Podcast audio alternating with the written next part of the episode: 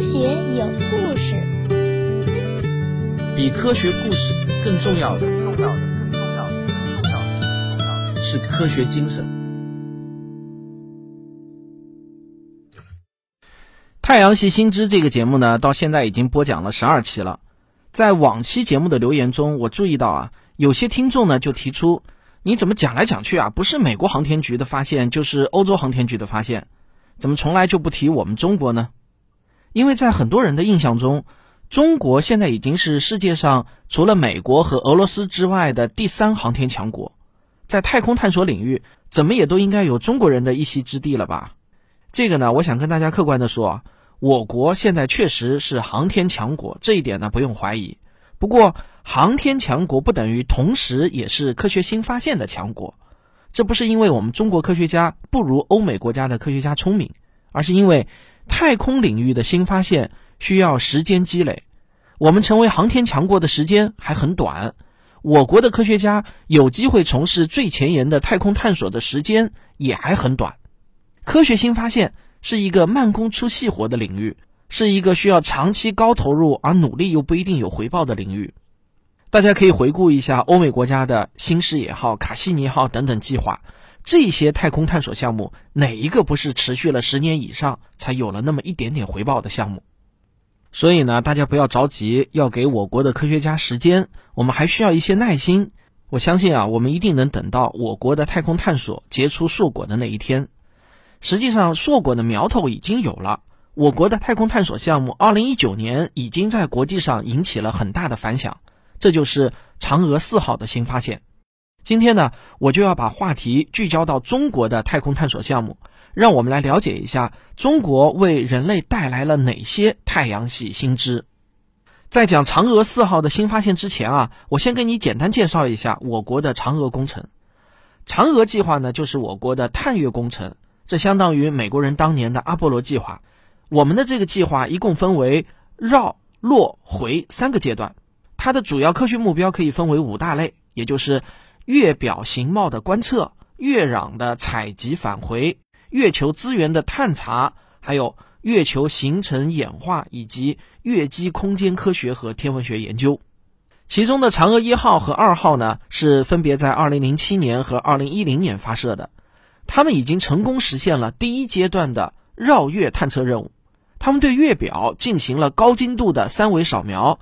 同时呢，使用多种遥感技术，对月球的资源储藏、地质成分、空间环境等都进行了详细的测绘。换句话说啊，嫦娥一号和二号让我国加入了月球俱乐部，我们取得了与欧美同行同台竞争的资格。就月球探索而言啊，我们和欧美国家差不多呢，也就站到了同一起跑线上。嫦娥三号和四号，它们呢分别是发射于二零一三年和今年二零一九年。他们实现了第二阶段的月面软着陆任务，并且呢，对着陆区附近进行了更详细的研究。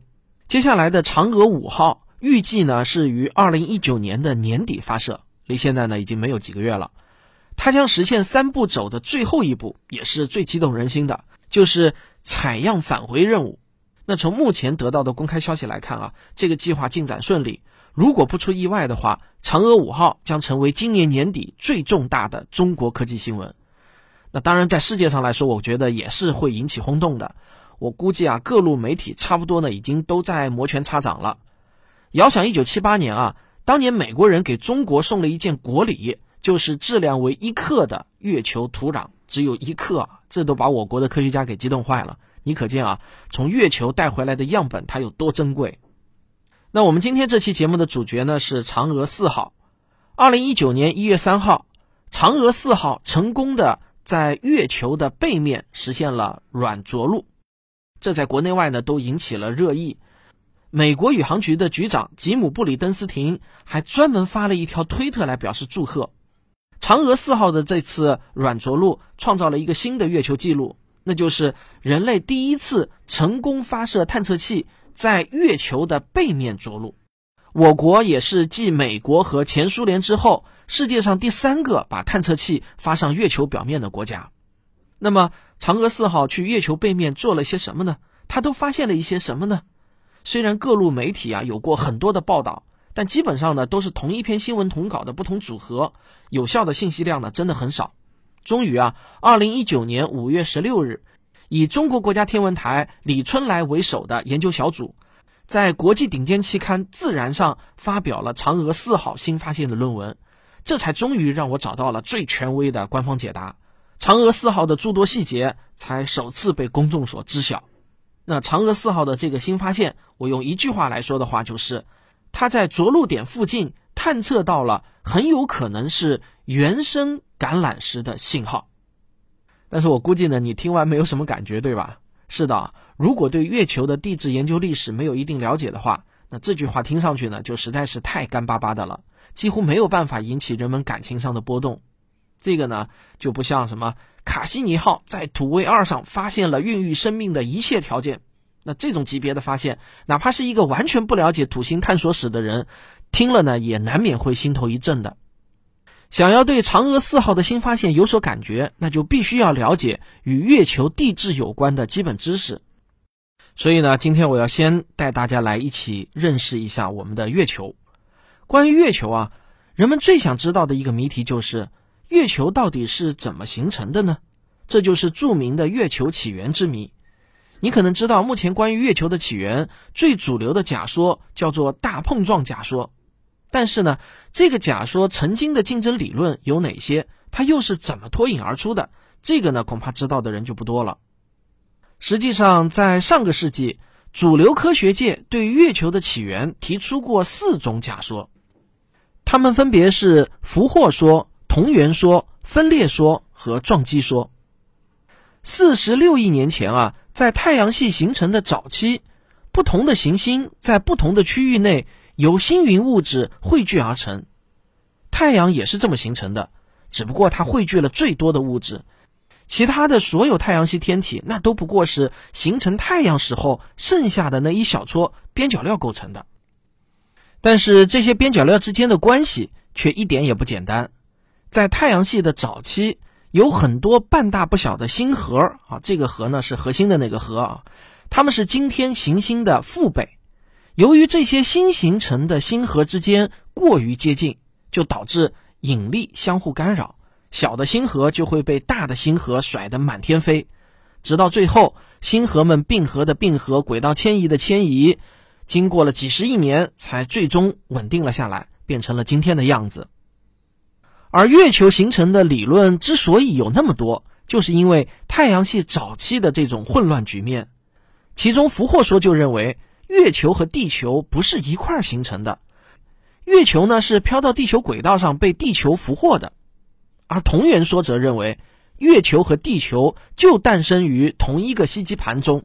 分裂说则认为，由于地球早期处于熔融状态，月球呢就是地球甩出来的一大块。就好像做荷包蛋的时候啊，你不小心把那个蛋黄给露出来了一样。那最后一个撞击说呢，则认为古地球与一个火星大小的星核碰撞，抛射出来的物质形成了月球。说实话呢，这四种理论啊，在上世纪呢是一直争论不休的，直到一九八四年，行星科学家们计划这一年的十月份，他们要在夏威夷举办一场关于月球起源的会议。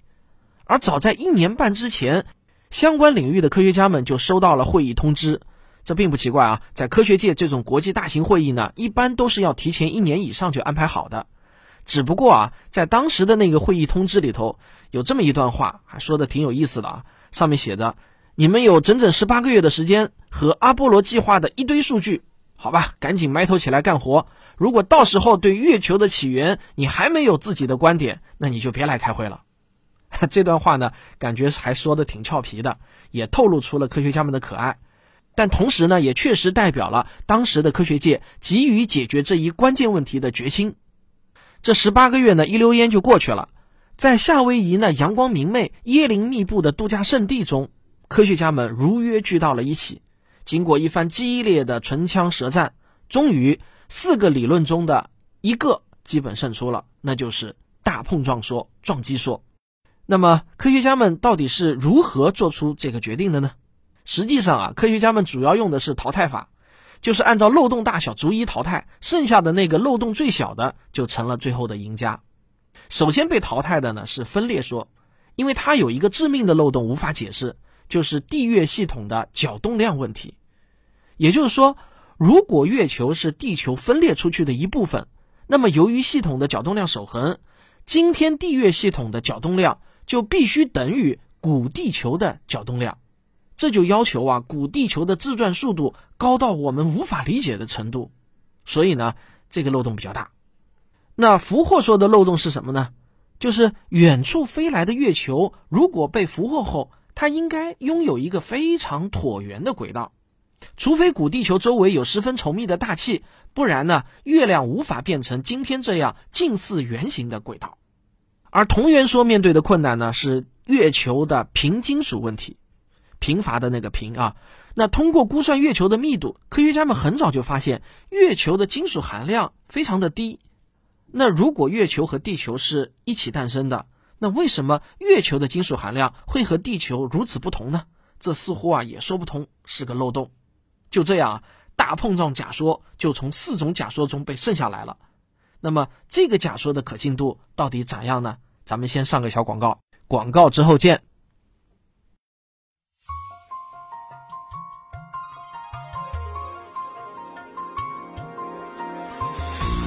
如果我的免费节目你都听完了，别忘了我还有很多收费专辑，他们是《科幻世界漫游指南》《环球科学有故事》《科普经典解读课》。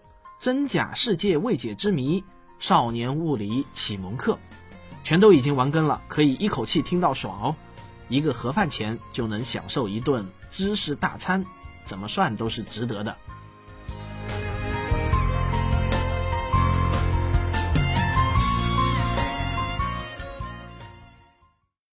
大碰撞假说只不过是目前看上去漏洞最小的一种假说，但要证实这个假说，还需要更多的证据。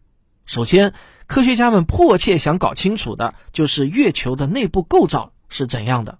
那这可就难了啊！首先往下挖肯定是行不通的，别说是月球了，就是在地球上，人类最深的钻孔深度呢，也不过就十二公里左右，而月球的半径是一千七百四十公里。所以，科学家们要研究月球的内部构造，唯一的神器就是阿波罗飞船带到月球上的月震仪。这个阿波罗计划呢，在月球的不同地区一共安置了五台月震仪，和地球上有地震一样，月球上也有月震，只不过月震的主要原因和地球呢是完全不同的。地震的主要原因是漂浮在地幔上的陆地板块之间相互的碰撞和挤压，而月球这样大小的天体，由于保温能力不足，中心物质放射性衰变的热能大部分呢都已经辐射到太空中了。也就是说啊，相对于地球来说，月球是很冷的，它早就没有了板块运动。那月震是怎么形成的呢？它的主要原因有三个，分别是地球对月球的潮汐力、太阳光照变化带来的温度差异，还有呢就是陨石的撞击。这五个月震仪，除了有一个呢提前坏了，其余的四个一直工作到了一九七七年。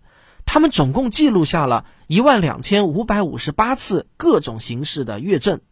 震波在不同的介质中，它的传播速度呢是不同的，所以分析这些收集到的数据，科学家们就可以确认，月球拥有一个半径二百四十公里的固态核，在核的外面呢有很薄的一层熔融的月幔，它的厚度呢说是很薄啊，其实呢也有一百公里左右的厚度，再上面呢就是一千多公里的固态月幔。而最外面一层呢，则是厚度从几公里到几十公里不等的月壳。那是因为啊，在岩石行星形成的早期，基本上呢都经历过完全熔融的状态，一个液态的岩浆球啊。那在液态物质中呢，就会自然而然的形成密度由小到大的分层。因此呢，岩石行星的内核一般都是由密度较高的金属元素组成的。越往上呢，密度就越低。但由于元素之间会形成各种化合物，所以这个分层过程并不会把一个星球按着元素来一层层的分层，而是在从熔融到凝固的过程中，逐步的析出密度不同的矿物晶体。可是通过研究地震波，我们只能大致的探清月球内部的结构和密度分布，却不能知道它。内部的化学组成都是什么。要知道啊，这个化学组成可是非常重要的。比如判断月球是否形成在地球附近，那么对比地月之间的元素丰度比，还有同位素比，就是最为关键的证据之一。所以呢，一直以来呢，科学家们都在试图寻找那些因为各种原因啊被带到月球表面的来自月球内部生成的那些物质。月海中的物质呢，便是这样的物质之一。所谓的月海啊，就是月球上那些大片的黑色区域。这些月海取的名字呢，都非常的好听，什么风暴洋啊、近海呀、丰富海啊等等。不过这些月海里啊，可是没有海水的啊。但是它们呢，确实曾经有过海洋，只不过呢，是一个岩浆的海洋。当月球刚刚形成的几亿年中，虽然月壳已经凝固了，但整个月球远不像今天这样是铁板一块。当时在薄薄的月壳下面，便是熔融的月幔。那个时候，如果有陨石坠落到月球上，便有可能击穿月壳，它们在月壳上留下的陨石坑，就会被从下面涌上来的月幔物质所覆盖，这就形成了月海。那为什么月海的颜色要比月壳黑呢？这是因为两者的物质成分不同。最先结晶析出的月壳是由斜长岩组成的，而后来涌出的月海物质呢，则是由玄武岩组成的。斜长岩的颜色偏亮，而玄武岩的颜色呢就是黑的。大家应该都看过岩浆的视频吧？岩浆刚冒出来的时候呢是橘红色的啊，但一旦凝固了呢，它就会变成黑色的了，就是这样的道理。那这些来自月壳下方的月海物质，就给科学家研究月幔有了重要的依据。阿波罗计划总共从月球带回来了三百八十二千克的月表样本，这个才送给中国一克啊，这也真的有点小气。这其中呢，就包括了月海玄武岩的样本。从这些月海玄武岩中，科学家们发现了一定量的橄榄石。好了，讲到这里呢，嫦娥四号本次新发现的一个关键名词呢，总算是出来了啊。那橄榄石又是什么东东呢？如果我说它的另一个别名，你可能会更熟悉一点，就是祖母绿。橄榄石这个名字的由来呢，其实也很简单，这是因为它呈现出来的颜色呢，是一种像绿色的橄榄一样的颜色。橄榄石呢是半透明的，很好看。你要是拿在手里的话，估计你会直接把它叫成宝石啊。其实呢，橄榄石还有一个别名，就是叫做天宝石。在地质类的科普文章中，出现最多的词就是某某岩、某某石了。这里啊，我们需要建立一个基本概念，在地质专业用语里，某某石指的是一种具体的矿物成分，也就是有固定化学式的晶体；而某某岩呢，则是比较宽泛的概念，指的是某些矿物组分在一定比例范围内的组合。比如说玄武岩，它就主要由基性长石、灰石组成，还可以含有少量的橄榄石、角闪石等等。打个比方来说的话呢。某某岩就好比说是瓜果、蔬菜等一类食物，而某某石就好比是苹果、香蕉等具体的食物了。所以啊，橄榄石就是月海玄武岩中的某一种特定的晶体结构。不过，阿波罗飞船带回来的橄榄石并不是原生的橄榄石，原生的含义啊，就是和月幔物质同时形成的意思。这是因为月海玄武岩在上涌的过程中，它会发生变化和再结晶，其中的橄榄石呢，也就不再是月幔里原生的那些橄榄石了。因此啊，想要更好的研究月壳下面月幔的物质和结构，最好呢就能找到原生的橄榄石，这样呢才是第一手资料。那么，月球上有没有可能存在原生的橄榄石呢？有一种观点就认为啊。原生橄榄石很有可能是存在于大型的陨石坑附近，为什么？因为在陨石的猛烈撞击下，月壳有可能被撞破，下面的月幔呢就会被带出来。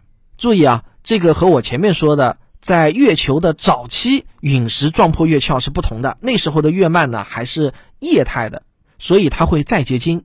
但是当月幔全部都冷却以后，再有陨石撞击下来，那么它带出的月幔呢，就是直接里面的原生的月幔了。所以呢，在这些撞击坑的附近呢，就可以形成一个富含橄榄石的区域。二零零七年，日本发射了月亮女神号探测器，通过遥感探测，他确实找到了这样的副橄榄石区，但是呢数量非常的少。不过遥感的证据呢不是最硬的证据，我们还需要更直接的证据。嫦娥四号的着陆点在月球背面著名的南极埃特肯盆地内，这个盆地的直径足有两千五百公里，是月球乃至整个太阳系已知的最大的盆地。这意味着，曾经有一次威力巨大的撞击在这里发生。所以呢，这里的样品一直都是相关领域的科学家们梦寐以求的。但是登陆月球背面的困难呢，却导致这个研究迟迟得不到推进。而嫦娥四号的着陆点就是冯卡门坑，则在盆地内的西北方向，靠近月背中央的位置。当然，在这个位置啊，在一定程度上也是为了与鹊桥中继卫星通信顺畅的考虑。可是，当初月亮女神号探测器并没有在冯卡门坑附近发现副橄榄石的信号，可见遥测和在陆地上近距离的探测在精度上呢，还是有相当的差异的。而嫦娥四号的这个发现，具体呢是由玉兔二号巡视器做出的。大家应该记得，在嫦娥三号搭载着玉兔一号，所以嫦娥四号上搭载的呢就是玉兔二号。它是一辆更小的可以移动的小车，在玉兔二号的胸前呢就搭载着一台红外成像光谱仪，通过这个神器。在着陆后的第一个月昼里，就是月球的白天啊，玉兔二号在十五、十六两处探测点就发现了低钙灰石和大量橄榄石的信号。而冯卡门坑是被月海玄武岩所覆盖的，按理说啊，月海玄武岩中是以高钙灰石为主的。那为什么在冯卡门坑的中心居然会探测到如此非同寻常的信号呢？国家天文台的研究人员。结合着陆区的高分辨率遥感数据得出结论：我们的月球车实际上位于月海玄武岩平原的撞击建设物上，也就是说，在冯卡门坑的月海玄武岩之上还有一层建设物质。分析建设物的方向，我们判断出建设物来自紧挨着冯卡门坑的分身撞击坑。那为什么建设物不可能是来自更远的地方呢？因为月球上没有流动的水和大气，所以呢是不能靠风化形成土壤的。这些月壤其实全都是陨石撞击抛射出来的微小碎屑落下堆积而成的。通过研究阿波罗计划收集到的样本和数据，科学家们得出结论：只有约百分之五的月壤是从所在地一百公里以外飞来的。所以，它们一般都来自非常临近的撞击坑。那既然物质是建设出来的，物质成分又和月海玄武岩截然不同，那么研究人员就此就得出结论：玉兔二号发现的便是科学家们一直以来想要找的月幔原生橄榄石。这可是到目前为止人类关于上月幔物质成分最直接的证据。但是我们还是要说。虽然我们已经找到了月幔中的原生橄榄石，但是这离我们要真正的解开月球起源之谜还有一定的距离。但是这个发现呢，绝对能够载入月球起源演化的科学史中，也绝对算得上嫦娥计划的所有科学产出中浓墨重彩的一笔。它为我们下一步继续研究月幔物质和月球起源之谜都指明了路径。好了，那本期节目讲到这里呢，也就要结束了。我想啊，听完了这期节目，你再关注年底嫦娥五号的发射，一定会有不一样的感觉了。嫦娥五号的目标就是要把月球上的物质给带回中国。我猜测呢，如果不出意外，它要带回的物质就应该是嫦娥四号发现的这些橄榄石。一切都顺利的话，我想明年这个时候，我就又能做一期介绍嫦娥五号的重量级发现的节目了。或许呢。这就是对人类认识月球有里程碑意义的科学新发现，让我们一起拭目以待吧。